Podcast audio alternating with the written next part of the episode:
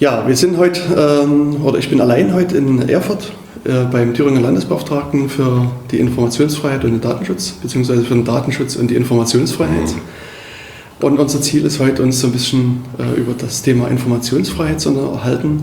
Mit mir hier im Zimmer sitzt der Leiter der Behörde, Dr. Lutz Hasse. Herzlich willkommen zu unserer Sendung, Herr Dr. Hasse. Hallo, Herr Kubizil. Die regelmäßigen Zuhörerinnen und Zuhörer des Datenkanals werden den Herrn Hasse vielleicht schon kennen. Mhm. Sie waren schon in unserer Sendung ja. äh, und haben, dort haben wir uns recht ausführlich zum Thema Datenschutz unterhalten und auch zu Aktivitäten des Datenschutzbeauftragten. Ja, und heute wollen wir das zweite Tätigkeitsgebiet äh, ein bisschen beleuchten. Nichtsdestotrotz würde ich gerne nochmal äh, die Schleife ziehen und, und Sie nochmal fragen, wie sind Sie eigentlich an die Position hier gekommen? Was, haben Sie vielleicht vorher gemacht? Sind Sie schon seit jeher Datenschutzbeauftragter des Landes Thüringen oder haben Sie vorher was anderes nee. gemacht? Also können Sie uns äh, sich ja. vielleicht kurz mal vorstellen? Ja, ähm, also ich bin nicht als Datenschützer auf die Welt gekommen. Ähm, ich bin Jurist, habe meine beiden Examina in Niedersachsen abgelegt, habe promoviert an der Uni Osnabrück und dann an der Uni Jena. Habe also an der Uni Jena als Assistent ein paar Jahre zugebracht, bin dann zur Polizeifachhochschule nach Meiningen gegangen, habe dort, dort dann zuletzt die Rechtsausbildung der Kommissarinnen und Kommissare geleitet, musste dann einige Stationen in, in Ministerien absolvieren, also als Referatsleiter im Innenministerium, dann durfte ich mal Referatsleiter beim Datenschutzbeauftragten sein. Da konnte ich also schon einige Kenntnisse sammeln. Da bin ich auch hingekommen, weil ich zwischenzeitlich mich immer schon mit Datenschutz und dem Datenschutzgrundrecht beschäftigt habe und äh, Aufsätze dazu geschrieben habe und so weiter.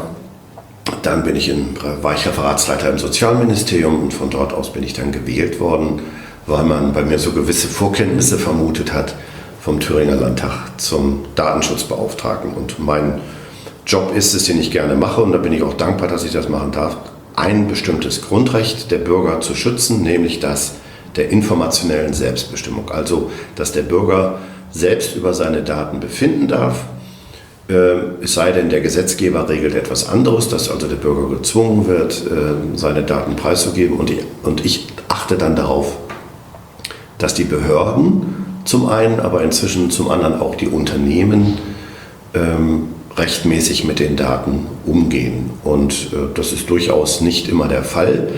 In unserer Behörde, wenn man sich die Statistik ansieht, haben wir also einen 45-Grad-Winkel, der anzeigt, wie die Aufgaben zunehmen.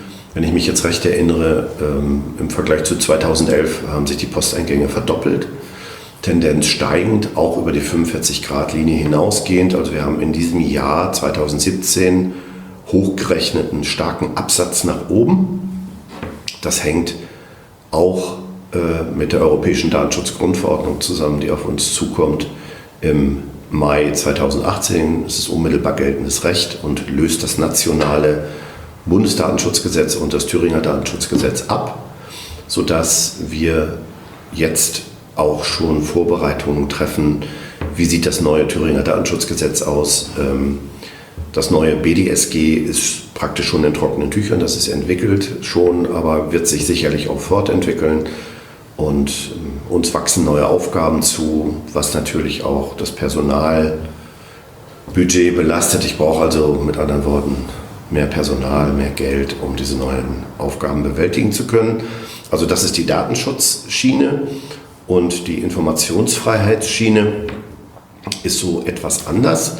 Da schützen wir jetzt nicht, Klammer auf, nur, Klammer zu, die personenbezogenen Daten der Bürgerinnen und Bürger, sondern wir sorgen dafür, dass Bürgerinnen und Bürger Zugriff auf Daten der Verwaltung, nicht der Unternehmen, ähm, bekommen.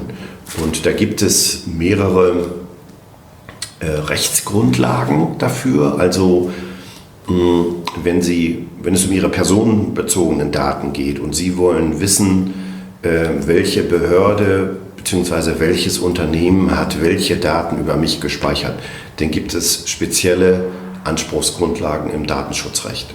Oder, anderes Beispiel, ähm, Sie sind Adressat eines Verwaltungsbescheides und es entspinnt sich ein Verwaltungsverfahren, etwa weil der Bürger Widerspruch einlegt dann haben Sie im Zuge dieses Verfahrens eine spezielle Vorschrift, das ist ja Paragraph 29 Verwaltungsverfahrensgesetz, äh, der Ihnen einen Anspruch verleiht, dass Sie in die Akten Einsicht nehmen können. In den Prozessordnungen gibt es auch Verwaltungsgerichtsordnung, Straf-, Zivilprozessordnung und andere Gerichtsordnungen. Dort gibt es spezielle Normen, nach denen Sie dann in die äh, Gerichtsakten sehen dürfen. Und das Informationsfreiheitsgesetz gibt Ihnen jetzt einen Anspruch, den Bürgerinnen und Bürgern Daten äh, zu erhalten von den Behörden, die also nicht sie selbst betreffen, also nicht personenbezogen sind und auch diese anderen äh, Bereiche, die ich genannt habe, nicht berühren, sondern sie wollen beispielsweise von der Kommune wissen, wofür welches Geld ausgegeben wird, welche Bauplanungen äh, angestrebt sind. Da spielt sich viel im kommunalen Bereich ab, da kommen wir bestimmt noch drauf zu sprechen. Und äh, manche sagen, naja, der Datenschützer, der ja auf den Schutz der Daten achten soll, der kann ja nicht gleichzeitig dafür sorgen, spiegelbildlich sozusagen, dass die Daten preisgegeben werden. Aber das ist nur ein scheinbarer Widerspruch, denn das Informationsfreiheitsgesetz Thüringen lässt den Anspruch auf diese Informationen dort enden, unter anderem, wo äh, die personenbezogenen Daten, also die Privatsphäre Dritter beginnt. Und das können wir hier in der Behörde ganz gut beurteilen. Also da, wo der Datenschutz Dritter beginnt, endet der informationsfreiheitsrechtliche Auskunftsanspruch. Und äh, diese beiden Seiten einer Medaille können wir ganz gut vereinen hier in der Behörde. Das hat sich im Bundesgebiet dieses Modell in den anderen Bundesländern auch durchgesetzt. Also es ist in jedem, äh, jede, jeder Behörde so, dass es dann Informationsfreiheitsbeauftragten und äh, Datenschutzbeauftragten ja. gibt, die, in eine Person kommen? Ja, also soweit ich jetzt das Revue passieren lassen kann, äh, sofern, das ist nicht in allen Bundesländern der Fall, also ähm, in Niedersachsen, hm. Ich glaube, glaub, Bayern und Sachsen sind auch so Fälle, Ja, Bayern und Sachsen, äh, die, die sind noch nicht so weit, aber einige basteln jetzt schon wieder in einem Transparenzgesetz. Mhm. Äh, da kommen wir denken, das ist so eine Steigerung. Den Unterschied kann ich dann gleich noch erklären. Mhm. Ähm, aber soweit Bundesländer ein äh, Informationsfreiheitsgesetz haben, ist diese Aufgabe dem äh, Landesbeauftragten für den Datenschutz gleichzeitig mit übertragen. Okay, jetzt haben Sie schon relativ viel unseren ja. Hörerinnen und Hörern erzählt. Ähm, ich würde gerne noch mal kurz einen Schritt zurückgehen. Sie hatten gesagt, dass ähm, ab nächstes Jahr es quasi kein Bundesdatenschutzgesetz mehr gibt und noch kein Thüringer äh, Datenschutzgesetz, wenn ja. ich es richtig verstanden habe, und dafür diese äh, EU-Datenschutzgrundverordnung hm. kommt. Und können Sie sagen oder schon abschätzen, ob es da irgendwelche Änderungen gibt zwischen dem, diesem, diesem EU-Recht und dem deutschen Recht? Oder ändert sich für uns Bürgerinnen und Bürger irgendwas da in der Richtung? Naja, äh, also für Juristen ist es eine Herausforderung. Das will ich vielleicht kurz erläutern. Bisher war es so, dass die Datenschutzrichtlinie Europas galt. Und diese Richtlinie wurde umgesetzt durch nationales Recht, also in Deutschland durch das Bundesdatenschutzgesetz und hier in Thüringen durch das Thüringer Datenschutzgesetz. Jetzt im Mai 2018 äh, entfaltet die Datenschutzgrundverordnung ihre Wirkung und der Unterschied zur Richtlinie besteht darin, dass sie unmittelbar wirkt. Also sie muss gar nicht durch nationales Recht umgesetzt werden. Ähm, also wenn es jetzt kein neues Bundesdatenschutz oder kein Thüringer Datenschutzgesetz gäbe, würde diese Datenschutzgrundverordnung von uns unmittelbar angewendet werden. Sie wird auch so unmittelbar angewendet.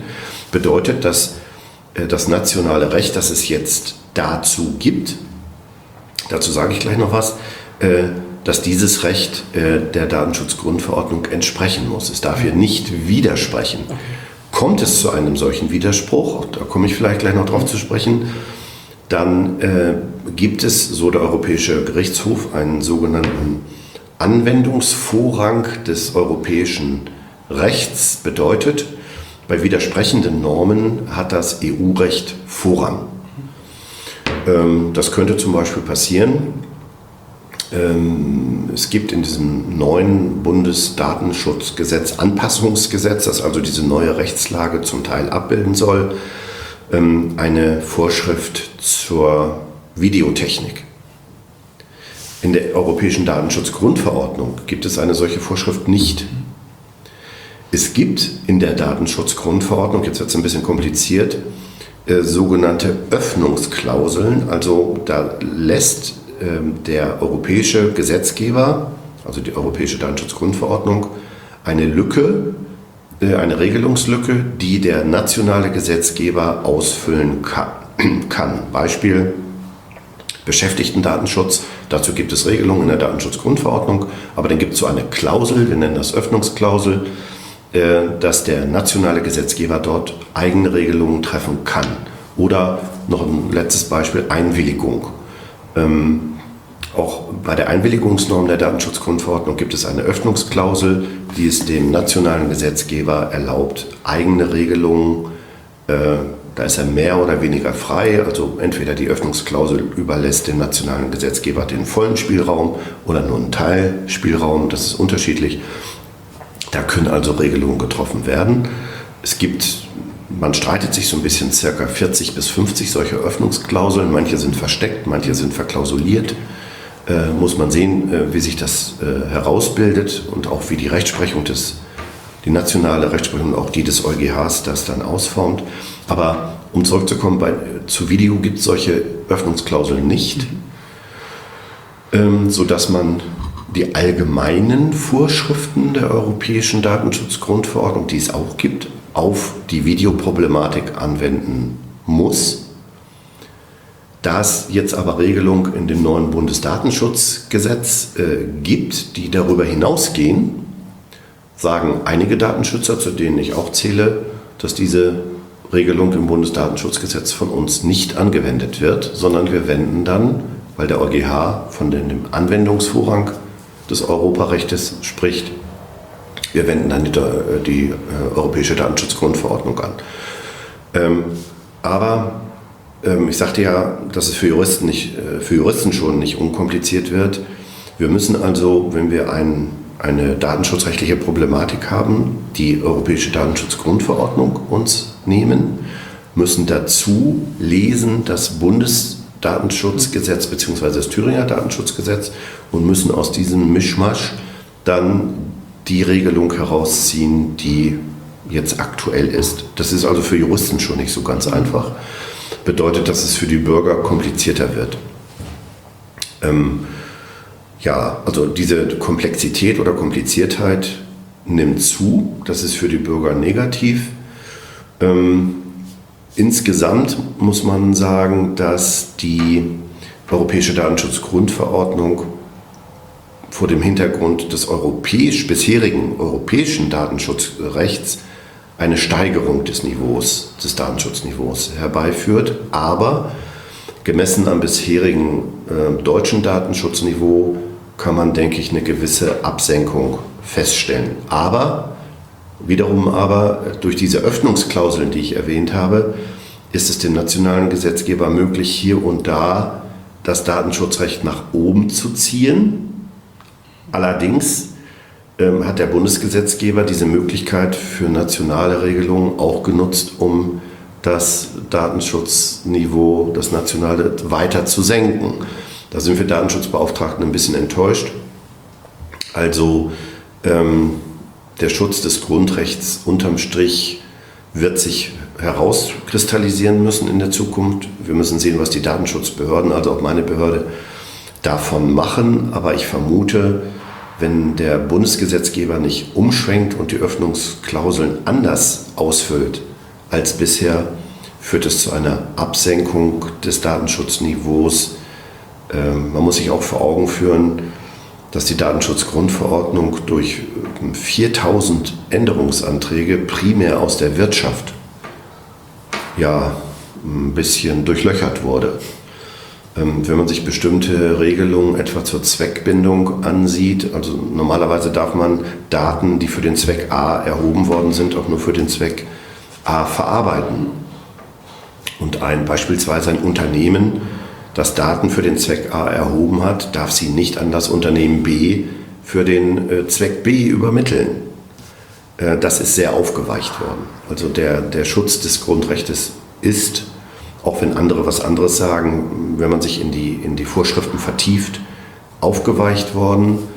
Die Vorschriften sind schwerer verständlich für den Bürger Und die Datenschutzaufsichtsbehörden sind gefordert, ähm, ich will es mal so sagen, zu retten, was zu retten ist. Mhm. Ich habe trotzdem noch eine kurze Nachfrage ja, zu der Öffnungsklausel. Also habe ich Sie richtig verstanden, dass diese Öffnungsklausel kann man sozusagen in beide Richtungen als nationaler Gesetzgeber anwenden. Das heißt, also ich glaube, Sie hatten gesagt, es gibt nichts zum Mitarbeiterdatenschutz. Mhm. Das heißt, ich könnte sozusagen als Bundesregierung schreiben, wir dürfen alle Mitarbeiter überwachen, so viel wir wollen, oder auch umgekehrt, das ist total verboten. Jetzt mal ganz plakativ gesagt. Ja, ist das richtig? Ähm, ja, es kommt darauf an, wie die Öffnungsklausel gestaltet ist. Also wenn, äh, wie im Beschäftigtendatenschutz, die Klausel offen ist, äh, kann der nationale Gesetzgeber es in die eine oder andere Richtung okay. ausformen. Wenn aber, wie zum Beispiel bei der Einwilligung, äh, Altersgrenzen schon von der Datenschutzgrundverordnung mhm. vorgegeben sind, innerhalb derer sich der nationale Gesetzgeber bewegen muss, dann darf der nationale Gesetzgeber darüber nicht hinausschießen. Also das kommt immer auf die Formulierung an und die sind sehr unterschiedlich und manchmal auch schwer zu verstehen.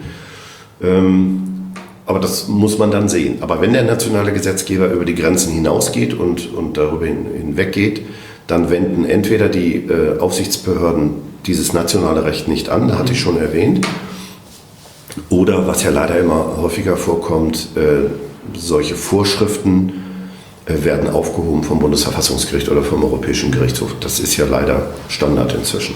Okay. Und Sie hatten gesagt, dass auch also im Bundestag gibt es schon quasi eine Erneuerung des Bundesdatenschutzgesetzes? Ja, das gibt es schon, das ist fertig. Äh, das äh, wird aber erst wirksam dann im Mai 2018. Mhm. Und ist sowas auch in Thüringen geplant? Gibt es auch sozusagen das Thüringer Landesdatenschutzgesetz? Das ist in der Arbeit. Ist in Arbeit. Ähm, da wird es keine so großen Änderungen geben, weil die äh, Datenschutzgrundverordnung für den, so wie wir es nennen, öffentlichen Bereich, damit meinen wir den behördlichen Bereich, ähm, es zulässt, dass in einem weiten Umfang die bisherigen Regelungen beibehalten werden. Also da wird es keine Verwerfungen geben. Allerdings äh, kann man die Novellierung des Thüringer Datenschutzgesetzes dann ja auch dazu nutzen, alte Regelungen, die nicht mehr so, so ganz zeitgemäß sind, äh, zu modernisieren. Mhm. Wir arbeiten dran. Okay, schön. Und noch eine letzte Frage, vielleicht auch so für die Bürgerinnen und Bürger, die hier zuhören. Mhm. Sie hatten ja gesagt, dass Sie relativ viele äh, Eingaben und ein Schreiben da von den Leuten kriegen. Ähm, was sind das so für, für Themen, die da bearbeitet werden? Jetzt im Datenschutz. Im Datenschutzbereich. Im Datenschutzbereich, das ist natürlich sehr vielfältig. Also den Tätigkeitsbericht, den wir alle zwei Jahre äh, vorlegen müssen, der Regierung und dem Parlament, äh, umfasst ja eigentlich alles. Also okay. von Polizei über Kultus.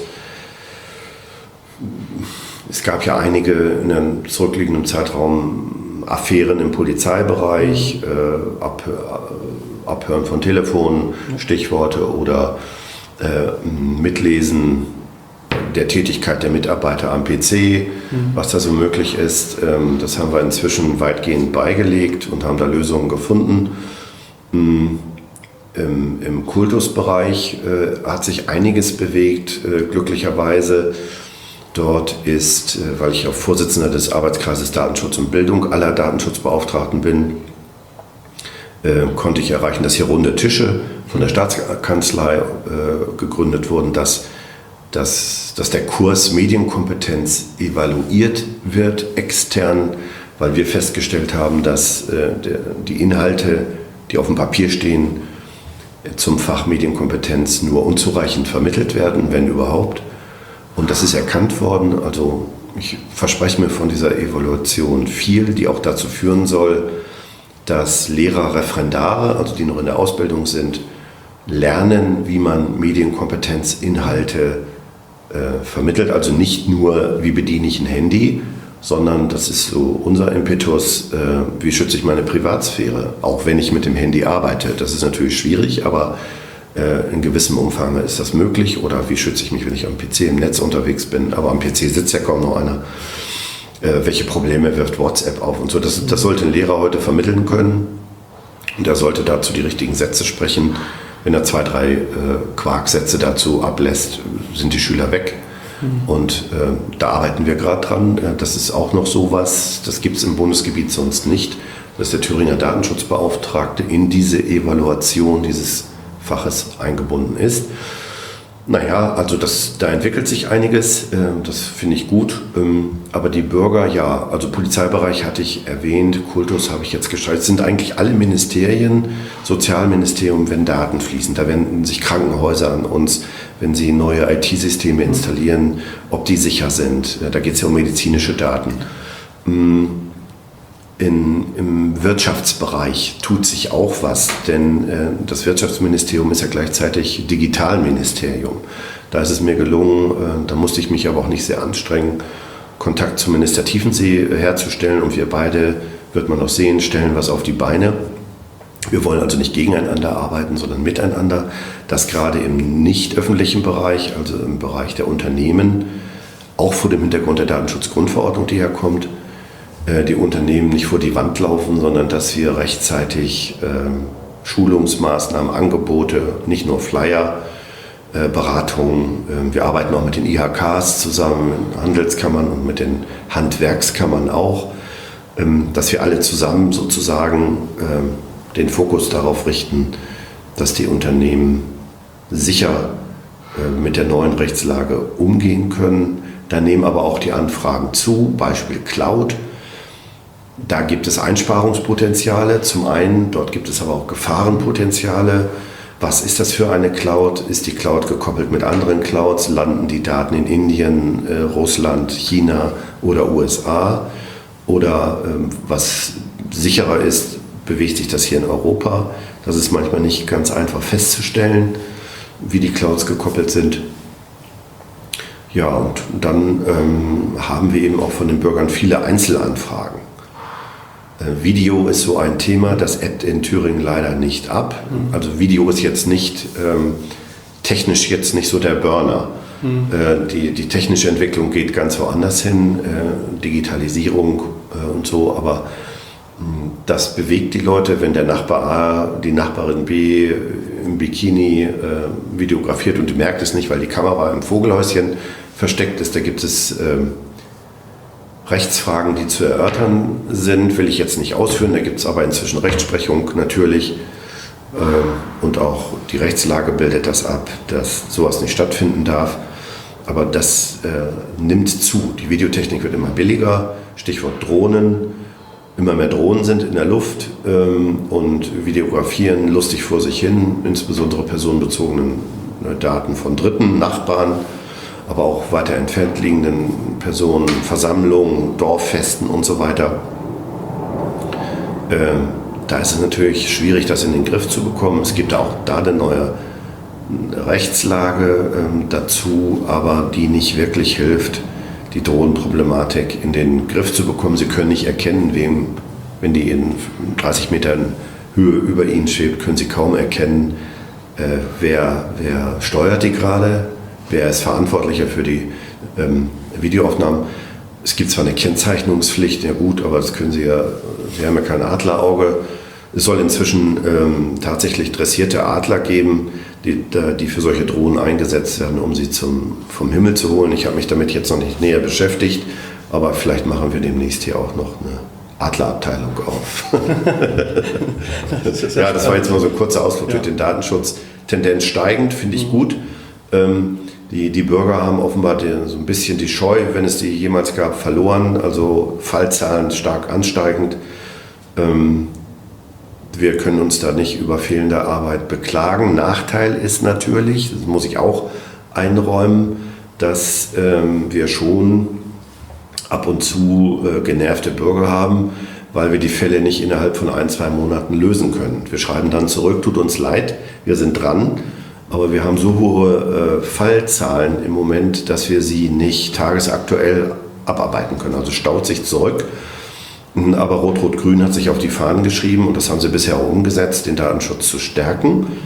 Ähm, ich bin in Haushaltsverhandlungen und bin ganz guter Dinge, dass wir die Position des Datenschutzes und auch der Informationsfreiheit, kommen wir ja noch drauf, mhm. äh, stärken können. Okay. Ja, ansonsten würde ich sagen, dass wer jetzt an weiteren Details interessiert ist, der kann auf unsere Webseite datenkanal.org gehen.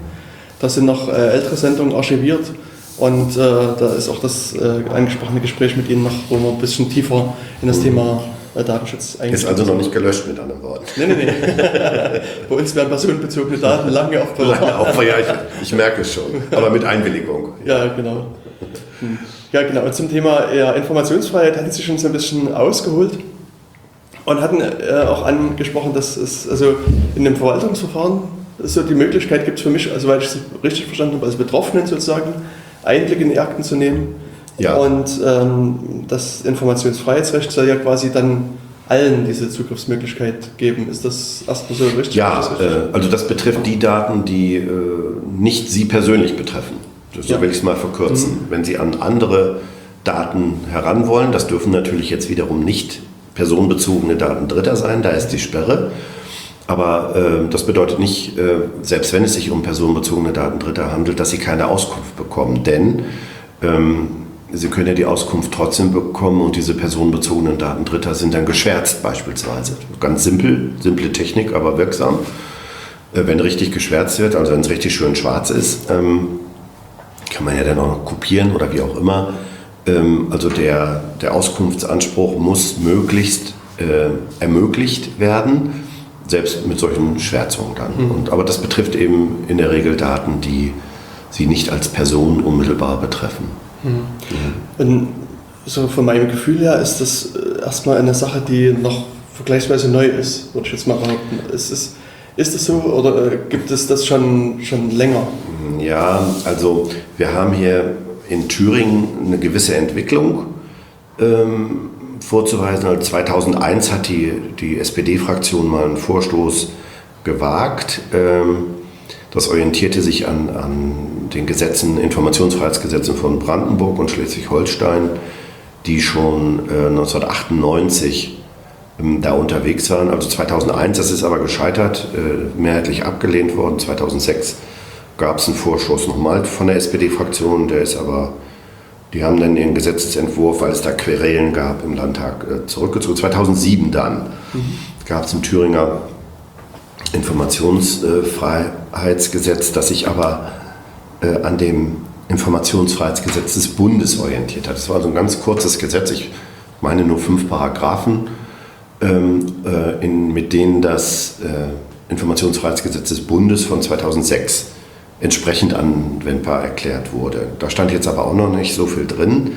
sodass man eigentlich für Thüringen jetzt äh, von 2009 bzw. 2012 äh, reden kann. 2009 Koalitionsvereinbarung äh, ähm, CDU, SPD, wo das auf die Fahnen geschrieben wurde. 2012 war es dann soweit, dass es ein eigenes Thüringer Informationsfreiheitsgesetz gab und die Neuerungen gegenüber dem Verweis auf das bisherige äh, Bundesinformationsfreiheitsgesetz bestand darin, dass es jetzt eine Stelle gab, nämlich den Thüringer Datenschutzbeauftragten, der diese Funktion des Informationsfreiheitsbeauftragten übernommen hat, dass es gewisse Veröffentlichungspflichten ähm, gab und immer gibt. Das ist ja jetzt auch noch das Informationsfreiheitsgesetz, was wir noch haben.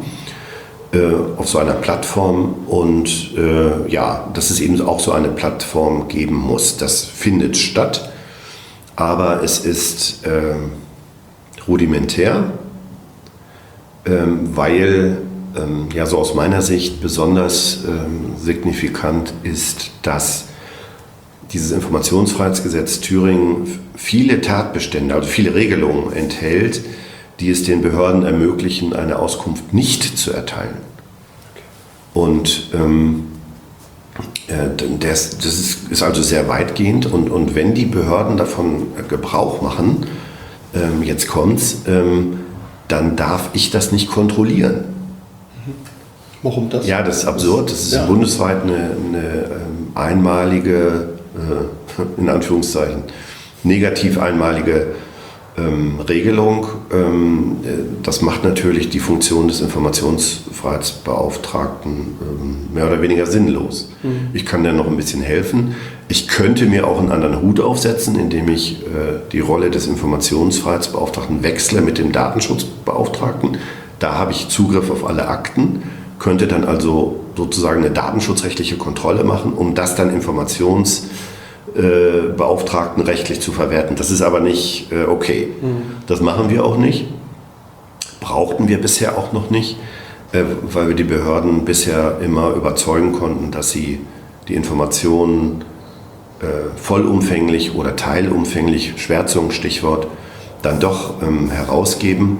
Aber das ist natürlich so eine Lex imperfecta. Das, äh, ähm, wenn ich einen Beauftragten habe, der nicht kontrollieren darf, ist das witzlos. Mhm. Wie gesagt, auch bundesweit ein Unikum, okay.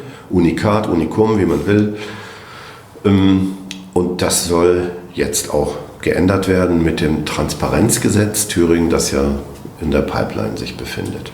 Okay, das, da kommen wir ja. vielleicht später nochmal dazu. Mhm. Ähm, was mich jetzt sozusagen als Bürger hier interessieren würde, wenn, also wenn ich jetzt irgendwie eine Idee habe, an irgendwelche Akten zu kommen. Also, mhm. Also ähm, das war vorhin eine Idee, weil Sie das Verwaltungsverfahrensgesetz angesprochen haben, wo Sie gesagt haben, der Betroffene kann da schon immer mhm. reingucken. Jetzt könnte ich jetzt auf die Idee kommen, ich nehme dieses Informationsfreiheitsgesetz als irgendein Dritter und versuche auch auf die Akte zuzugreifen. Also A wäre die Frage, geht mhm. das? Und B, die sozusagen für mich wichtigere Frage ist, wie, wie mache ich das? Muss ich da irgendwie einen formellen Antrag mhm. stellen oder äh, wie ist da der, ja. der Weg, um da an so eine Information überhaupt zu kommen? Also wenn Sie in ein laufendes Verwaltungsverfahren als unbeteiligter Dritter, als Außenstehende, außenstehender Eingriff oder Einblick nehmen wollen, dann geht das nicht okay. in laufende Verfahren. Gut. Äh, das können Sie nur, wenn Sie selber Beteiligter mhm. sind, also praktisch äh, Adressat eines Verwaltungsaktes, also beispielsweise eines Bescheides. Hm, das geht also nur, wenn ein solches Verwaltungsverfahren mit einem Beteiligten nicht läuft. Mhm. Dann können Sie äh, in solche Akten Einblick nehmen. Aber es gibt eben, wie gesagt, äh, viele Normen im jetzigen Informationsfreiheitsgesetz, die es den Behörden ermöglichen, aus ähm, Gründen des Datenschutzes zum einen, aber auch insbesondere aus Gründen der Sicherheit, der Geheimhaltung, ähm, den Bürger, also ganz lange Paragraphen sind das, ähm, öffentliches Interesse heißt mhm. das. Also wenn ein, wenn ein öffentliches Interesse dagegen spricht, dass sie diese Auskunft bekommen, dann erhalten sie sie nicht. Und, äh, ähm, oder wenn es um ähm, zivilrechtliche Dinge geht, also sie wollen von einer Behörde eine Auskunft haben und das Informationsfreiheitsgesetz richtet sich ja nur an die Behörden, aber wenn die Behörde diese Auskunft erteilen würde, würde sie Unternehmensdaten, Urheberrecht, andere Rechte preisgeben. Auch dann ist eine Sperre eingebaut. Äh, das geht ja nur, wenn das Unternehmen einwilligt und so. Da sind so Verfahren äh, vorgesehen, aber ähm, daran scheitern diese Ansprüche häufig. Und dann an meinem fehlenden Druckmittel. Ähm, aber ähm, sagte ich auch schon, wir mussten dieses fehlende Druckmittel, was wir ja gar nicht haben, äh, mussten wir auch bisher gar nicht einsetzen, weil grundsätzlich kann ich sagen, ähm, die Thüringer Behörden hm, das Informationsfreiheitsgesetz schon anwenden wollen und auch die Auskunft erteilen wollen. Aber das ist natürlich ähm, immer vor dem Hintergrund zu sehen, dass beispielsweise Beamte einer Geheimhaltungspflicht unterliegen. Und das ist immer so ein Spagat, so ein mentaler Spagat, den der, der Beamte oder auch ein Angestellter hinkriegen muss. Darf ich jetzt diese Informationen erteilen oder darf ich sie nicht erteilen? Und ähm, da ist es manchmal schwierig und da wenden sich auch, äh, auch in zunehmendem Maße Behörden an uns und sagen, ich habe hier die Anfrage vom Bürger X, ich würde gern die Auskunft erteilen, sehe aber das und das Problem und dann beraten wir die Behörden, die kriegen dann auch ein Schriftstück mhm. von uns und dann wird die Auskunft erteilt. Das verfolgen wir nicht immer, ob die Auskunft erteilt wird, aber wenn sie nicht erteilt wird, wendet sich der, in aller Regel der Bürger an uns und dann erfahren wir ja davon und dann äh, treten wir neuerlich dann ins Gespräch ein und bisher, toi toi toi, haben wir es im Verhandlungswege hinbekommen, dass die Informationen erteilt werden. Also ähm, ich würde es mal ein bisschen anders ausdrücken. Äh, wir kriegen behördliche Anfragen, das ist auch gut. Das, ist, das kann ja der Umsetzung dieses Gesetzes nur helfen. Ähm, behördliche Anfragen, die manchmal dahin gehen und auch, ich kann auch sagen, oft dahin gehen. Wir haben hier jetzt zwar so ein Gesetz, aber wir verstehen es eigentlich nicht so mhm. ganz. Dürfen wir jetzt oder dürfen wir nicht? Ähm, ja, und, und dann, dann beraten wir und sagen, achtet hierauf, achtet darauf Und ihr könnt eben, wie schon erwähnt, schwärzen. Das nimmt eine, ist eine, eine wichtige Technik in Anführungszeichen, dieses Schwärzen, dass man Daten Dritter herausnimmt oder andere Informationen, die, die rechtlich gestützt, geschützt sind, beispielsweise von Unternehmen. Und dann kann man die, die Informationen trotzdem erteilen. Unterm Strich aber ist dieses Informationsfreiheitsgesetz nicht mehr zeitgemäß, meine ich. Meint auch Rot-Rot-Grün und meint auch andere Bundesländer, die an Transparenzgesetzen arbeiten, die einen Paradigmenwechsel darstellen. Also weg vom Amts- und Dienstgeheimnis hin zur Veröffentlichung möglichst vieler Informationen. Also nicht nach dem Motto, alles muss raus, habe ich auch schon mal irgendwo gelesen. Aber äh, Stichwort Leistungsverwaltung, Leistung ist für den Bürger da und wenn ich Steuern zahle für so eine Verwaltung, warum soll ich denn nicht auch an deren Informationen herankommen können, es sei denn, Rechte Dritter sind durch diese Informationen tangiert. Hm. Hamburg ist ja sehr weit. Ja.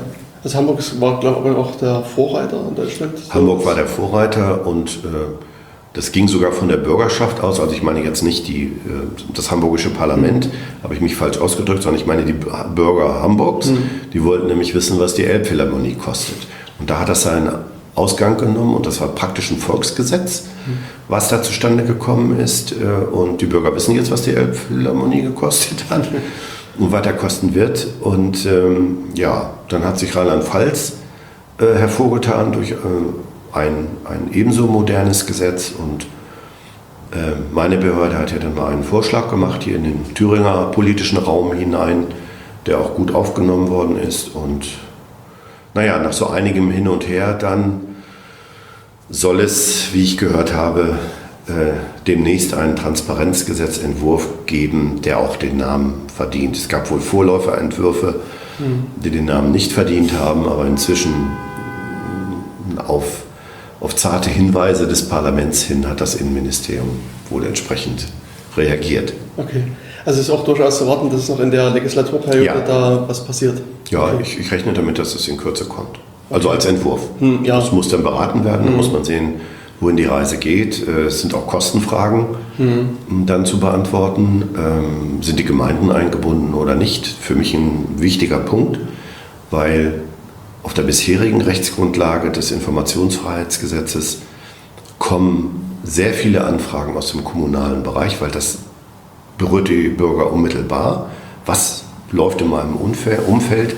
Kriege ich die Informationen von der Kommune oder nicht? Und von dort kriegen wir auch aus den Kommunen die meisten Anfragen. Mhm. Dürfen wir jetzt diese Informationen preisgeben, dürfen wir nicht? Oder wir wollen eigentlich nicht, müssen wir? Eine etwas andere Fragestellung. Dann sagen wir ja oder nein. Wir versuchen natürlich ja zu sagen, äh, weil wir eben meinen, äh, wenn da keine Geheimhaltungsvorschriften dagegen sprechen, warum soll man die Informationen nicht preisgeben? Aber da stößt man eben äh, dieser schon erwähnte Paradigmenwechsel, der steht nicht nur auf dem Papier, wenn er denn jetzt kommt mit dem Transparenzgesetz, wovon ich ausgehe, äh, sondern in den Köpfen muss mhm. was passieren. Also weg, eben noch stärker weg von der Geheimhaltung hin zur Offenbarung, äh, falscher Ausdruck, zur Veröffentlichung, Preisgabe äh, von, von Informationen. Und da müssen wir auch den, den Mitarbeiterinnen und Mitarbeitern in den Behörden die Angst nehmen. Also da müssen wir klar sagen, dass jedenfalls der Entwurf, den wir mal äh, äh, vorgelegt haben, Entwurf ist es nicht ein technisch, sondern ein Vorschlag, ähm, gibt im Gesetzeswortlaut schon viele Anhaltspunkte, aber ich denke, das muss ergänzt werden durch äh, weitere Hinweise oder Richtlinien, Erlasse, damit die Beamten genau wissen, äh, das darf ich jetzt und das darf ich nicht. Nicht, dass jemand, weil er Angst hat, er steht mit einem Bein im Gefängnis, äh, eine Information nicht herausgibt. Da, da gibt es ja dann immer so, naja, bevor ich mich in Gefahr bringe als Beamter, halte ich erstmal die Information zurück. Da müssen wir klare Vorgaben machen. Da helfen wir auch gerne mit. Ähm, wir haben so die, die Schilderung aus Hamburg und Rheinland-Pfalz uns geben lassen, auch, auch nachdem das Gesetz in Kraft war, was es da für Vorbehalte gab, also in der Umsetzung des Gesetzes. Da wird noch viel Arbeit zu leisten sein, aber ich denke, es lohnt sich. Wir können ähm, die technischen Voraussetzungen, die es schon gibt für das Informationsfreiheitsgesetz. Da gibt es ja auch schon so eine Veröffentlichungsplattform. Da ist aber noch eben nicht so viel eingestellt. Die könnte man ähm, ausbauen zu einer Transparenzplattform. Und da müssten dann die Informationen, die dann im sehr viel größerem Umfange auf dieser Plattform proaktiv eingestellt werden müssten, eingestellt werden. Bedeutet also, der Bürger muss jetzt keinen Antrag mehr, hm, ist falsch ausgedrückt, muss überwiegend keinen Antrag mehr stellen, sondern er findet die Informationen im großen Maße proaktiv auf dieser Plattform bereits eingestellt. Es gibt dann für die nicht eingestellten ähm, Informationen, die gibt es ja dann auch, noch ein Antragsverfahren. Und ähm, das läuft dann nach den Regelungen, also wie so ein Antrag eben zu bearbeiten ist, ab. Und wenn die Behörde zu dem Schluss kommt, nee, wir müssen diesen Antrag negativ bescheiden, wir können die Informationen nicht erteilen, dann gibt es nochmal eine extra Abwägungsklausel, dass die Behörde nochmal gezwungen ist, abzuwägen. Und äh, wenn der Bürger dann die Entscheidung nicht bekommt, kann er sich an den Datenschutz bzw. Informationsfreiheitsbeauftragten wenden und kann aber auch gleichzeitig äh, gerichtlichen Schutz be äh, beantragen. Das läuft parallel. Das ist auch noch wichtig für den Bürger. Also wenn er zu uns kommt und wir dann hoffentlich, davon gehe ich auch mal aus, äh, endlich die Kontrollrechte haben, die uns jetzt noch vorenthalten werden. Ähm, äh, wenn er den Weg zu uns findet, ähm, dann äh, laufen trotzdem die Rechtsmittelfristen für die Gerichte.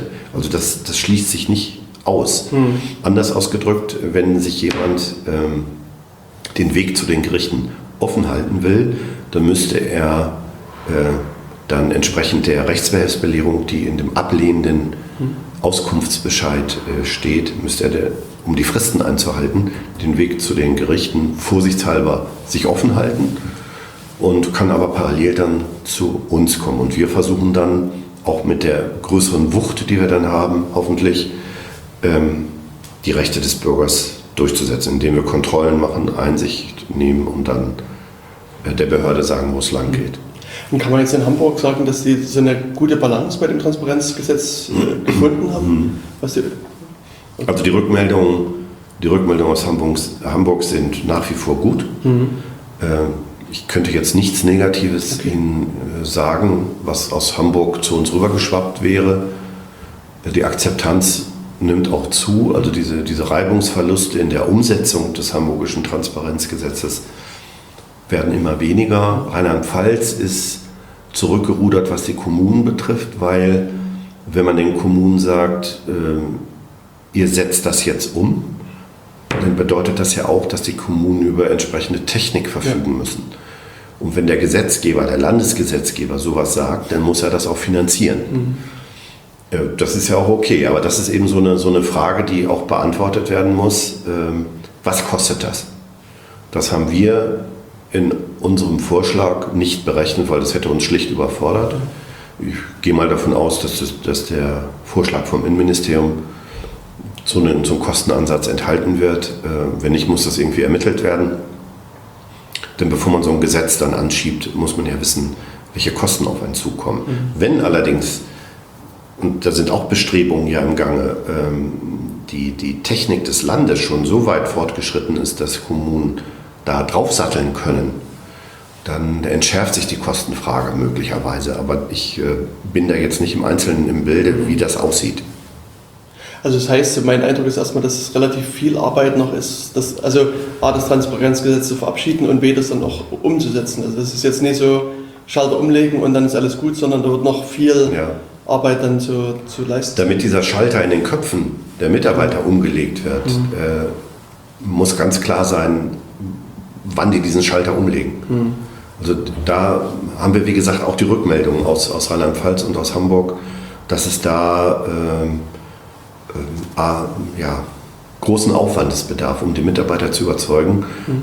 Äh, ihr macht das jetzt und äh, möglicherweise müsste man auch über, wenn da einer mal einen Fehler macht, ähm, Regelungen treffen, die ähm, ihn entlasten.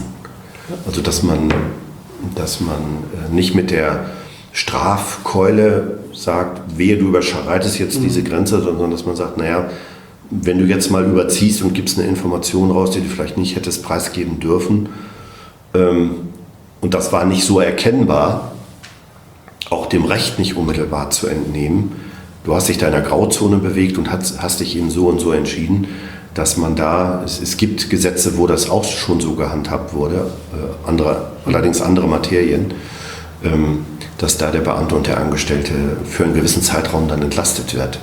Hm. Das, das würde die Umsetzung des Gesetzes bestimmt fördern. Okay.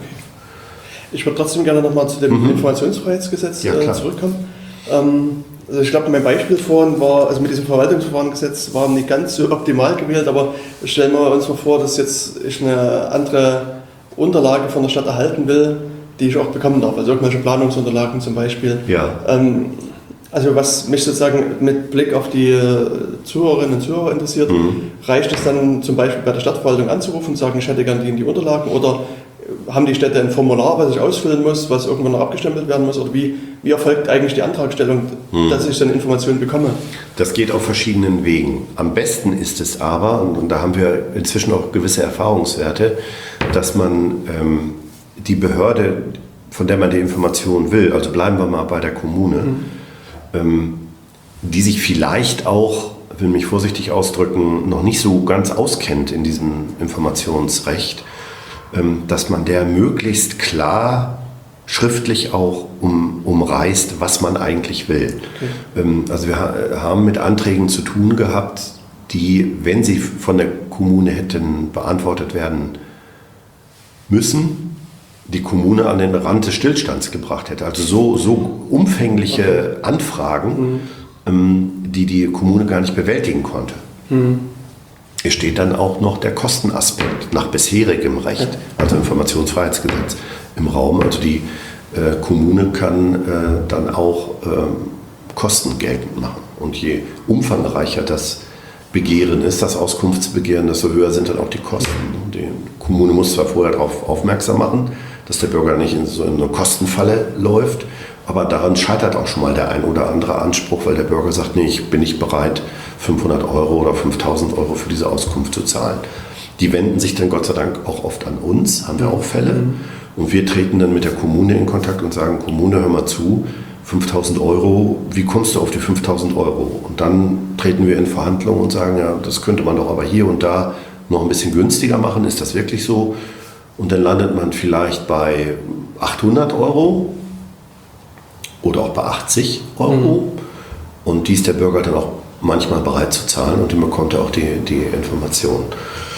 Ähm, ja, also möglichst konkreter Antrag, äh, dann weiß die Kommune oder auch an, wissen andere Behörden genau, was man von ihnen will und dann können sie auch beziffern oder abschätzen, das bedeutet so und so viel Verwaltungsaufwand und der kostet den Bürger entweder gar nichts oder nur so und so viel.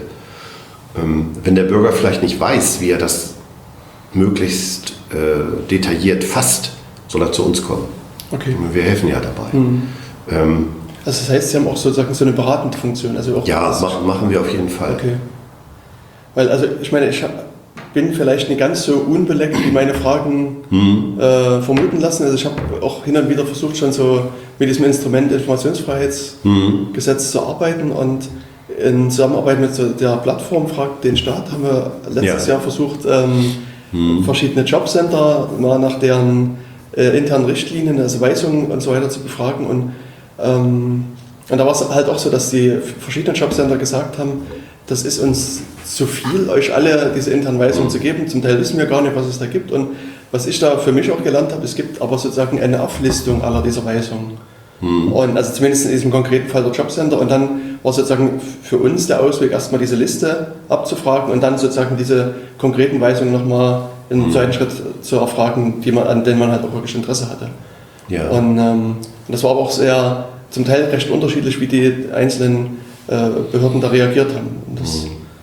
Ähm, ja, war sozusagen, also wirklich mit, mit der großen Gießkanne quasi über alle Jobcenter. Ja. Ja. Ähm, also da haben wir auch sozusagen verschiedene Reaktionen gesehen.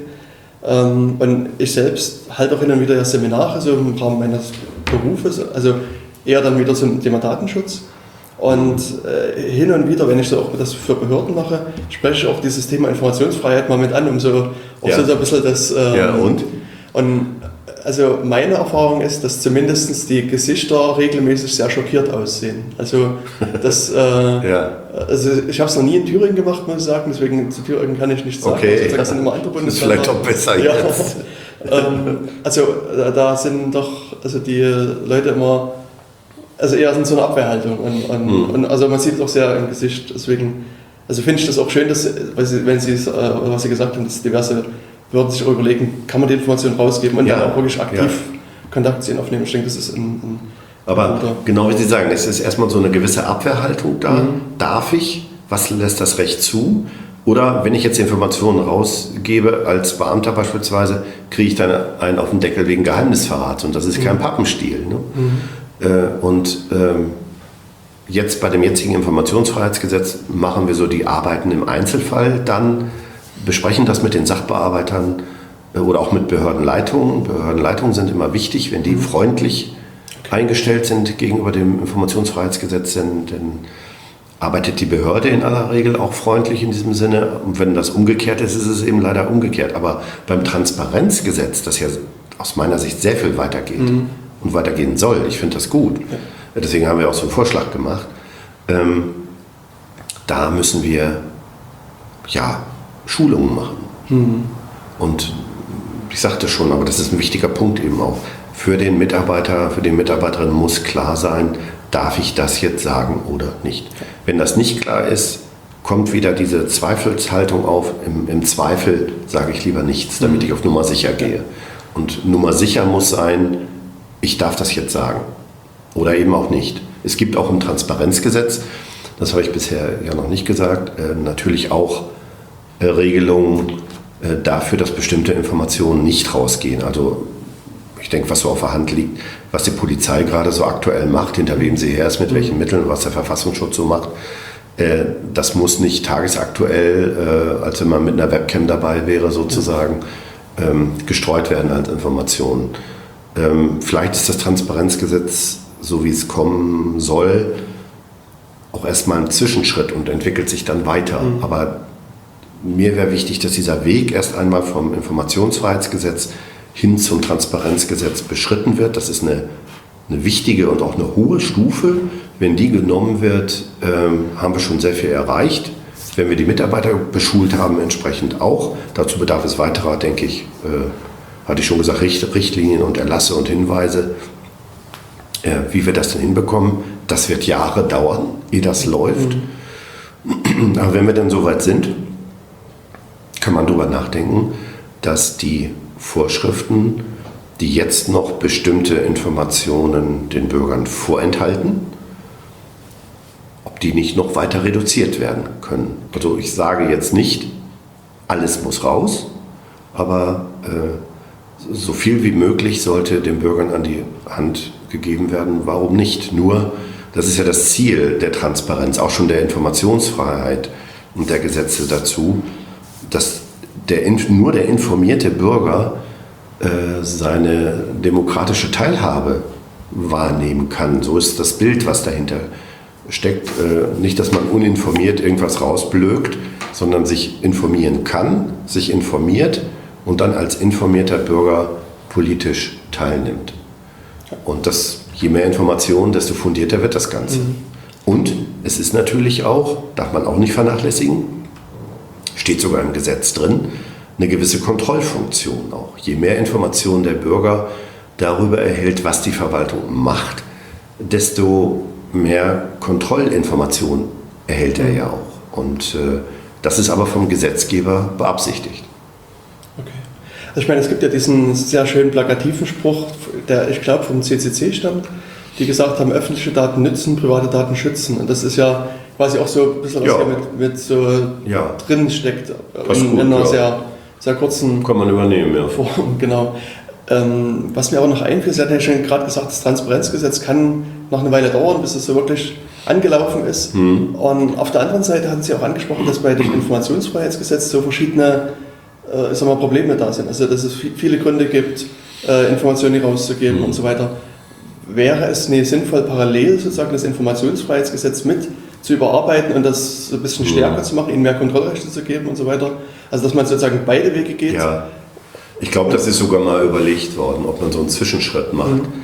Aber das bindet Kapazitäten. Okay. Äh, letztlich hat man, ich, kann ich auch nachvollziehen, sich dafür zu entschieden, einen Cut zu machen. Mhm. Äh, Informationsfreiheitsgesetz war jetzt, wir machen was Neues. Die anderen Länder haben es auch so gemacht. Mhm. Die haben auch keine Zwischenschritte gemacht. Ähm, Wäre zu überlegen gewesen, aber ähm, dann hätte man, man ist eigentlich in Thüringen dann den Weg gegangen, bevor wir jetzt einen Zwischenschritt machen, machen wir gleich den richtigen Schritt. Und ich glaube auch nicht, dass so ein Zwischenschritt, wie Sie ihn jetzt meinen, schneller gekommen wäre als jetzt das Transparenzgesetz. Äh, das hätte ähnlich lang gedauert und dann hätten wir einen Zwischenschritt gehabt. Darauf hätte sich die Exekutive einstellen müssen. Dann kommt das Transparenzgesetz darauf wieder. Dann lieber jetzt ein äh, Ende mit Schrecken sozusagen. Jetzt kommt das Transparenzgesetz, äh, also Schrecken für die, für die Mitarbeiterinnen und Mitarbeiter, für die das wirklich eine Umstellung sein wird. Und dann müssen wir sehen, wie es anläuft. Das wird also Reibung geben. Aber Reibung erzeugt Hitze und uns wird allen schön warm werden, denke ich. Genau, äh, eine Frage, die mir noch äh, im Hinterkopf schwebt, Sie hatten vorhin mal dieses, diesen Punkt öffentliches Interesse angesprochen, gesagt, das ist so ein hm. Äh, sehr breiter Punkt. Also was, was hm. fällt denn alles darunter an öffentliches Interesse? Äh, ja, also beim Informationsfreiheitsgesetz mehr als beim Transparenzgesetz. Also die Kataloge sind, so, äh, um eine Information zu verhindern, sind im hm. Transparenzgesetz wesentlich kleiner als im hm. äh, Informationsfreiheitsgesetz. Ähm, also naja, vor allen Dingen Sicherheitsinteressen, Gefahren, ähm, ja, äh, laufende Verwaltungsvorgänge. Also einiges davon findet sich im Transparenzgesetz wieder. Mhm. Aber dieser Katalog ist entrümpelt worden okay. und ähm, so nach bisherigem Verständnis eingedampft worden auf das, auf das Notwendige. Aber ähm, wenn es eben um, ums öffentliche Interesse geht, taucht auch immer die Frage auf, was ist öffentliches Interesse? Mhm. Und wenn man diesen Begriff weit auslegt, dann ähm, gibt es natürlich wenig Informationen. Und äh, das Transparenzgesetz ist jetzt den Weg gegangen. Ähm, also ich rede jetzt von meinem Vorschlag, wie das eigentlich aussieht, weiß ich aber nicht. Ähm, dass man ähm, ziemlich genau darlegt, was zu veröffentlichen ist und ziemlich genau darlegt, was nicht zu veröffentlicht ist. Also zum Beispiel äh, Polizeidaten oder Verfassungsschutzdaten. Mhm. Ähm, ansonsten aber eben der Grundsatz, äh, so viel wie möglich äh, den Bürgern zur Verfügung stellen und so wenig äh, wie nötig ähm, zurückzuhalten. Okay. Aber wenn da, wenn da auch mit, mit dem Transparenzgesetz äh, Fragen entstehen. Also ich denke schon, dass wir bombardiert werden hier in meiner Behörde mhm. mit, mit vielen Fragen, auch aus den Behörden, aber eben auch von den Bürgern. Zumal wir dann auch äh, verstärkte Rechte haben, Kontrollrechte, ähm, ähm, dass wir da Hilfestellung leisten können. Aber das hoffe ich jedenfalls, äh, ruht nicht allein auf den Schultern meiner Behörde, sondern dass wir da beispielsweise mit dem Innenministerium ähm, so Fortbildungsgeschichten auflegen. Um die kommen wir nicht herum. Die anderen Länder haben das auch so gemacht. Okay. Dann, Sie hatten ja gesagt, das Gesetz ist noch vergleichsweise jung. Also sagen wir, 2012 sozusagen mhm. gibt es das erst richtig. Hat sich das schon in, also bei den Bürgerinnen und Bürgern im Land rumgesprochen? Wird das in größerer, größerem Maße angewendet? Mhm. Und, und hören Sie da Rückmeldungen? Also wir hatten 2015, 2016 850 Posteingänge. Das heißt, der ist nicht dasselbe wie Fälle. Okay. Weil so ein Fall sind oft mehrere Eingänge, das ist nicht viel. Mhm. Äh, ist also nur ein ganz kleiner Bruchteil dessen, was wir im Datenschutz zu verzeichnen haben. Ähm, da haben wir also hochgerechnet äh, für 2017 äh, über 12.000 Posteingänge. Ähm, das mag daran liegen, ähm, dass die Bürger eben in dem Informationsfreiheitsbeauftragten noch nicht so den Partner sehen können, weil ich diese, diese Durchschlagskraft noch nicht habe, mhm. die ich hoffentlich im Transparenzgesetz haben werde. Und dieser Fehler, der da, der da sich in diesem Thüringer Informationsfreiheitsgesetz befindet, weiß auch gar nicht, wer den da reingefriemelt hat, Äh, werde ich jetzt auch nicht nachforschen. Ich habe da gewisse Vorstellungen, woher das kommt. Ähm, aber ähm, jetzt habe ich den Faden verloren. Ähm, Fälle, die, äh, Achso, die Nachfrage, die Akzeptanz, ja. Genau. Die, die, Akzeptanz hier, hier in Thüringen. Also das äh, könnte für meinen Geschmack stärker ausgeprägt sein bei den Bürgern. Es kann natürlich auch darauf beruhen, zu uns kommen ja immer nur die Fälle, die problematisch sind. Es könnte ja durchaus auch so sein, dass die Bürger die, die Fragen, die sie an die Behörden haben, nach Informationen, dass diese Fragen beantwortet werden. Das kann sein. Da haben wir allerdings noch keine äh, Erhebung zugemacht, werden wir auch nicht machen, weil wir hoffen, dass das Transparenzgesetz kommt. Und dann haben wir ganz neue Probleme. Und aus den hm. Fällen, die Sie so sehen, hm. können Sie sagen, was die Bürgerinnen und Bürger interessiert? Gibt es da so Schwerpunkte? Ja, also kommunaler Bereich, Bauvorhaben ähm, ähm, interessiert Sie, die Bürger. Ähm, oft auch sind es Fragen, die bei uns ankommen, dass ähm, eine Anfrage bei einer Behörde gestellt wurde und die wurde gar nicht beantwortet. Mhm. Also so eine Art Todstellreflex mhm. dann. Und, und dann äh, wissen die Bürger nicht weiter, weil die Behörde einfach nicht reagiert. Dann kommen die zu uns, dann wenden wir uns an die Behörde und fragen, der und der Bürger, also wir holen uns natürlich vor die Einverständnis ein, die Einwilligung, dass wir die Daten des Bürgers dann an die Behörde weitergeben dürfen. Der und der Bürger hat sich mit dem und dem äh, Vorgang an Sie gewandt, Informationsgesuch. Wieso haben Sie es nicht beantwortet? Und dann sagen die, welches Informationsgesuch? Also es offenbar ist die Anfrage aus irgendwelchen Gründen nicht beim Sachbearbeiter angekommen. Das erscheint uns auch manchmal glaubhaft. Wieso das aber so ist, wissen wir nicht genau. Dann stellen wir diese Anfrage direkt durch nochmal an den Sachbearbeiter und dann bisher war es so, dass dann immer direkt äh, geantwortet wurde. Dann ähm, sind einige Bürger äh, abgeschreckt durch die Kostenforderung. Mhm. Also der Bürger stellt eine Anfrage, die Behörde sagt dann auch, wir antworten dir Bürger, aber das kostet so und so viel. Und dann wenden sich die Bürger erschreckt an uns und sagen, äh, Informationsfreiheitsbeauftragter, hilf uns mal, ist das wirklich so teuer? Und dann gehen wir an die Behörde und äh, treten dann in Verhandlungen ein. Mhm. Das zieht sich manchmal ein ähm, bisschen äh, ehe wir dann so auf einen Nenner kommen und dann mit dem Bürger sagen, okay, wir haben das, den Kostenansatz jetzt so weit reduziert. Hm. Manchmal ist es auch äh, zu bewerkstelligen dadurch, dass man dem Bürger sagt, fass deinen Antrag schärfer, mhm. weil dein Antrag ist so weit gefasst, dass wenn die Behörde das wirklich dir alles beantworten würde, dann kostet das eben so viel. Weil das, sind, das kann man dann berechnen, so und so viele Mannstunden, die und die ja. äh, Gehaltsklasse, zack, mhm. da kommt dann irgendwas bei raus. Und wenn man sagt, aber was willst du eigentlich wissen? Willst du wirklich so viel wissen? Und dann erfahren wir ganz oft, nee, das, ich will eigentlich nur das wissen, also ein Detail, ein Teil der angefragten, der ursprünglich angefragten Daten, ähm, äh, der angefragten Informationsmenge. Und äh, dann können wir entsprechend auch die Kosten reduzieren. Mhm. Also wenn wir angerufen werden, das könnte häufiger der Fall sein nach meinem Geschmack, ähm, weil eben auch diese, diese, der informierte Bürger ist so unser Idealbild. Mhm. Nur der informierte Bürger ist in, diese, in die äh, demokratische Teilhabe auch als vollwertiges Mitglied einzubinden. Wenn jemand uninformiert unterwegs ist, dann, dann dauert das nicht lange, bis, bis er äh, eines Besseren dann belehrt wird. Und dem kann man ja vorbeugen. Ähm, ähm, also da könnte, könnte mehr passieren, aber wenn wir da aktiv werden, ist es uns, ich kann mich jetzt an, eigentlich an keinen Fall erinnern. Ich hoffe jetzt nicht, dass bei Ihnen in, in der Redaktion jetzt ein Shitstorm ausbricht, aber ich habe jetzt keinen Fall vor Augen, wo wir es nicht hingekriegt haben. Mhm.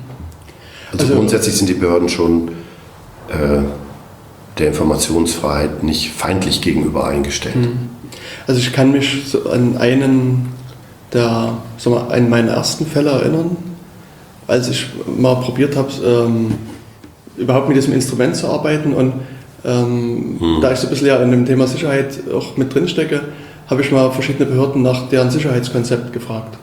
Was, oh, ja. was ja, ja, wo, wo, ich jetzt Da haben Sie bestimmt keine Auskunft gekriegt. Na, also meine Annahme war, dass das ja ein Dokument ist, was da ist, wo jeder Mitarbeiter, Mitarbeiterin quasi immer zugreifen muss. Das heißt, zu sagen, man nimmt das raus und es ist auch vergleichsweise öffentlich oder es könnte öffentlich sein. Und es war so, dass es also bis auf kurze Nachfragen relativ viele schnell geantwortet haben und der einzige oder die einzige Behörde, die sozusagen, ich sage in Anführungsstrichen Probleme gemacht hatte, war das Innenministerium. Hm. Jetzt sozusagen rückblicken könnte man sagen, auch weil die Anfrage vielleicht ein bisschen zu unkonkret war oder sie da zu viel reininterpretiert haben, weil ähm, bei also Sicherheitskonzepten ist es manchmal so, dass es gibt sozusagen so eine Leitlinie und dann hängen noch verschiedene andere Dokumente ja. mit dran. Und deswegen hatte ich sozusagen nach den verbundenen Dokumenten mitgefragt. Und deren Begründung war, dass sie sagen, okay, wir müssen aber jetzt zu den einzelnen Polizeien gehen, zum Verfassungsschutz gehen, ja. das prüfen und so weiter. Und die hatten dann eben so eine Forderung von knapp 200 Euro aufgemacht ja. und gesagt, dass erst wenn das bezahlt ist, dann äh, ja. gehen wir weiter. Und dann ähm, war es aber so, also auch im Gespräch dann mit ihr, ich habe mich dann an ihre Behörde gewandt, ja. und im Gespräch dann mit dem Innenministerium haben wir dann auch nochmal klären können, dass es hier mir nie um irgendwelche internen Verfassungsschutzsachen geht und dann haben sie das auch, sind dann von der Forderung zurückgetreten und, und haben quasi die Kosten, also die Auskunft kostenfrei ja. gegeben. Es kommt natürlich, äh, das ist ja zum einen erstmal schön, mhm. äh, zum anderen ähm, tauchen, da habe ich jetzt so Fälle vor Augen, auch mal Probleme auf, je nachdem, was in so einem Sicherheitskonzept alles drinsteht. Mhm. Wenn das so äh, detailliert ist, dass ähm, dort sich Informationen finden, welche beispielsweise welche Sicherheitssoftware eingesetzt mhm. wird, um welche Firewalls und was auch immer. Ich denke, das geht dann auch ein bisschen weit. Äh, muss das wirklich ein Bürger wissen, um demokratische Teilhabe mhm. ausüben zu können? Ähm, da gibt es also Bereiche, ähm, denke ich auch zu Recht, ähm, die von den Behörden geheim gehalten ähm, werden dürfen. Mhm. Und solche Details finden sich manchmal in Sicherheitskonzepten. Ja. Und dann ist eben die Frage, kann man, kriegt jetzt der Bürger, der danach fragt, gar keine Auskunft oder kann man die Auskunft so gestalten, dass der Bürger nur die Informationen enthält, die nicht äh, da den, den Kern der Sicherheitstechnik berühren. Also mhm. entweder schwärzen oder Anlagen oder Teile herausnehmen. Ich meine, das kann man machen, ähm, wenn dann die Informationen äh, eben nicht den Kern der Sicherheit berühren, warum soll man die dem Bürger nicht äh, geben können? Zumal ja auch die ja. Kontrollfunktion dahinter mhm. steckt. Ne? Das ist natürlich klar. Äh, ich bin ja jetzt auch Behördenleiter, dass man ähm, vielleicht sich nicht so gerne in die Karten gucken lässt. Ne? Aber das ist ja gerade auch der Sinn äh, des Informationsfreiheits und dann auch noch stärker des Transparenzgesetzes, dass die Kontrollrechte der Bürger stark ausge stärker ausgeübt werden können. Und äh, das ist für die, für die Umsetzung des Rechts, und das gilt auch für Behördenleiter, gerade hm. äh, eminent wichtig. Ja. Weil hier und da, ähm, naja, sagen wir mal, die Umsetzung des Rechts äh, besser sein könnte. Es hapert hier und da ähm, an Kontrolle. Mhm. Kontrollbehörden sind unbeliebt, aber stellen Sie sich mal vor, man würde sich darauf verlassen, dass die Bürger das Recht einhalten und man würde die Polizei abschaffen. Jetzt nur mal so als extremes Beispiel. Mhm. Das ginge schief. Genauso ist es im Datenschutzrecht, das ja noch komplizierter ist. Genau. Dass ich den anderen nicht verletzen darf, ist mir klar. Aber wie das Datenschutzrecht gestaltet das wissen ja viele gar nicht. Obwohl das eigentlich gar nicht so schwer ist. Ähm, aber gut, wie dem auch sei. Ähm, wenn man sich dieses Recht wegdenken würde, ging es schief. Also brauchen wir das Recht. Aber auch wenn das Recht da ist, geht auch einiges schief. Also ohne die Polizei achtet eben mhm. darauf und auch die Strafverfolgungsbehörden, dass das Recht eingehalten und umgesetzt wird. Das machen wir auch. Und ähm, ohne Kontrolle, ich bin jetzt kein Kontrollfreak, äh, aber ohne Kontrolle lässt sich Recht nicht halten. Leider werden aber, äh, damit meine ich auch die Polizei, werden äh, diese Behörden, Kontrollbehörden nicht so gern gesehen und das Personal wird auch hier und da abgebaut. Also die Polizei wird jetzt im Zuge der Terror, Terrorangriffe wieder aufgebaut, auch in Thüringen, in Bayern stärker. Ähm, Datenschutz, ich will mich nicht beklagen, ich denke, wir bauen auch ein bisschen auf, aber das muss auch so sein. Äh, wenn man Kontrollbehörden abbaut, die die Einhaltung des Rechts kontrollieren, kann man, gefährdet man die Umsetzung des Rechts. Ja. Hm. Das stimmt. Genau, also ähm, ist es doch vergleichsweise einfach, so einen Antrag zu stellen, wenn ich Sie richtig verstanden habe. Also ja. ist wirklich jetzt kein großes Problem. Das ist kein großes Problem. Wenn es für jemanden ein Problem ist, soll er sich an uns wenden, soll uns sagen, wie das geht. Man kann auch den Antrag in der Behörde stellen. Mhm. Äh, ist natürlich jetzt, ja, vielleicht weiß die Behörde dann vor Ort besser, was man will, aber wir beraten da auch gern. Das ist, okay. ist nicht das Problem. Das ist vielleicht sogar besser, als wenn man als Bürger nicht genau weiß, man weiß zwar, was man will, mhm. aber man weiß nicht genau, äh, an wen wende ich mich, wie formuliere ich das. Ist ja dann auch immer so ein bisschen Behördendeutsch dabei. Mhm. Ähm, ja, machen wir. Warum nicht? Mhm. Und ich hatte ja vorhin schon diese äh, Plattform Frag den Staat angesprochen, mhm. die ja das vergleichsweise, ich sag mal, fast schon automatisiert machen. Also man sagt, klickt da quasi die Behörde an, schreibt seinen mhm. Text rein und äh, können Sie so sagen, wie das innerhalb der Behörden aufgenommen wird? Sind die dann eher reserviert, weil sie denken, das ist jetzt so ein ja. Massenmailing? Oder? Ja, die, die Erfahrung haben wir gemacht. Fragt den Staat ist für Behörden ein Dunkelfeld, die wissen nicht genau, mhm. uh, wer verbirgt sich dahinter. Mhm. Äh, wenn wir die Informationen äh, preisgeben, anfragt den Staat, dann wird es ja auch veröffentlicht, mhm. also weiß es die ganze Welt. Und äh, offenbar Gibt es da so Vorbehalte? Also wenn der Bürger A fragt und ich gebe dem Bürger A die Information, ist es offenbar für die Behörden etwas anderes, als wenn Frag den Staat fragt und ich antworte und es weiß die ganze Welt, mhm. obwohl das unterm Strich dasselbe ist eigentlich. Ja. Denn der Bürger A könnte es ja auch ins Netz stellen. Mhm. Äh, aber das äh, erkennen wir, da gibt es Vorbehalte und, na, wie soll ich es mal sagen, äh, zwischen den Behörden und Frag den Staat haben wir verstärkte äh, Vermittlungsverhandlungen zu führen. Aber mh, hm, ich meine, bisher haben wir einigermaßen Erfolg gehabt. Okay. Weil vielleicht sind Sie da besser informiert. Mhm. Ich meine, wir haben es immer, immer hingekriegt, mhm. irgendwie, dass die Behörde dann doch die Informationen rausgerückt hat. Also mir ist jetzt auch nichts Gegenteiliges bekannt. Ja, aber es ist immer ein Akt. Ja. also, Akt. Ich muss auch sagen, für mich aus Bequemlichkeitsgründen nütze ich halt auch die Plattform, weil ich dann erst rumsuchen muss, was ist die Kontaktadresse. Und ja. zum Teil ist es halt bei verschiedenen Anfragen schon so, dass ich auch sozusagen die wichtigen Paragraphen schon mit genannt habe. Da muss ich halt erst noch ja. vielleicht irgendwie ins Umweltinformationsgesetz gucken oder in irgendein ja, Spezialgesetz. Ja. Mhm. Genau, also da ist das dann schon mal kompakt da, wo ich mich dann darauf verlasse und denke, okay, das haben irgendwelche Leute gemacht, die das schon mal gelesen haben, dann ja. lasse ich das mal so drin. Und, ähm, ja, aber das ist so ein, scheint so ein gewisser Angstgegner okay. zu sein, fragt okay. den Staat. Ich kann das nicht nachvollziehen und wie gesagt, wir wir vermitteln dann und das mhm. auch mit Erfolg. Schön. Ja, also genau, also das, was ich nur sagen wollte, das ist, mhm. ist in der Tat ein Werkzeug, was dann vielleicht mehr auch in Anwendung genommen werden sollte. Also ja, warum nicht? Und, aber wenn das Transparenzgesetz kommt, mhm. äh, gibt es ja vielleicht eine gewisse Konkurrenz zu den Staat, wenn, wenn proaktiv schon ganz viele Informationen auf der Plattform eingestellt werden und die Bürger sich das dann auch unkompliziert äh, herunterladen und ansehen können. Mhm. Mal sehen, ich bin wirklich gespannt, ob wir, ob wir die Erfahrung der Hamburger und der Rheinland-Pfälzer auch machen, ähm, was das für ein Aufwand wird. Also mh, hm, ich freue mich drauf, aber ich weiß nicht genau, äh, was auf uns zukommt. Mhm. Wir werden das hinkriegen, natürlich, wie immer, aber hoffentlich auch so, dass die Bürger dann auch zufrieden sind und nicht abgeschreckt werden. Das ist ja für die da. Genau. Ne?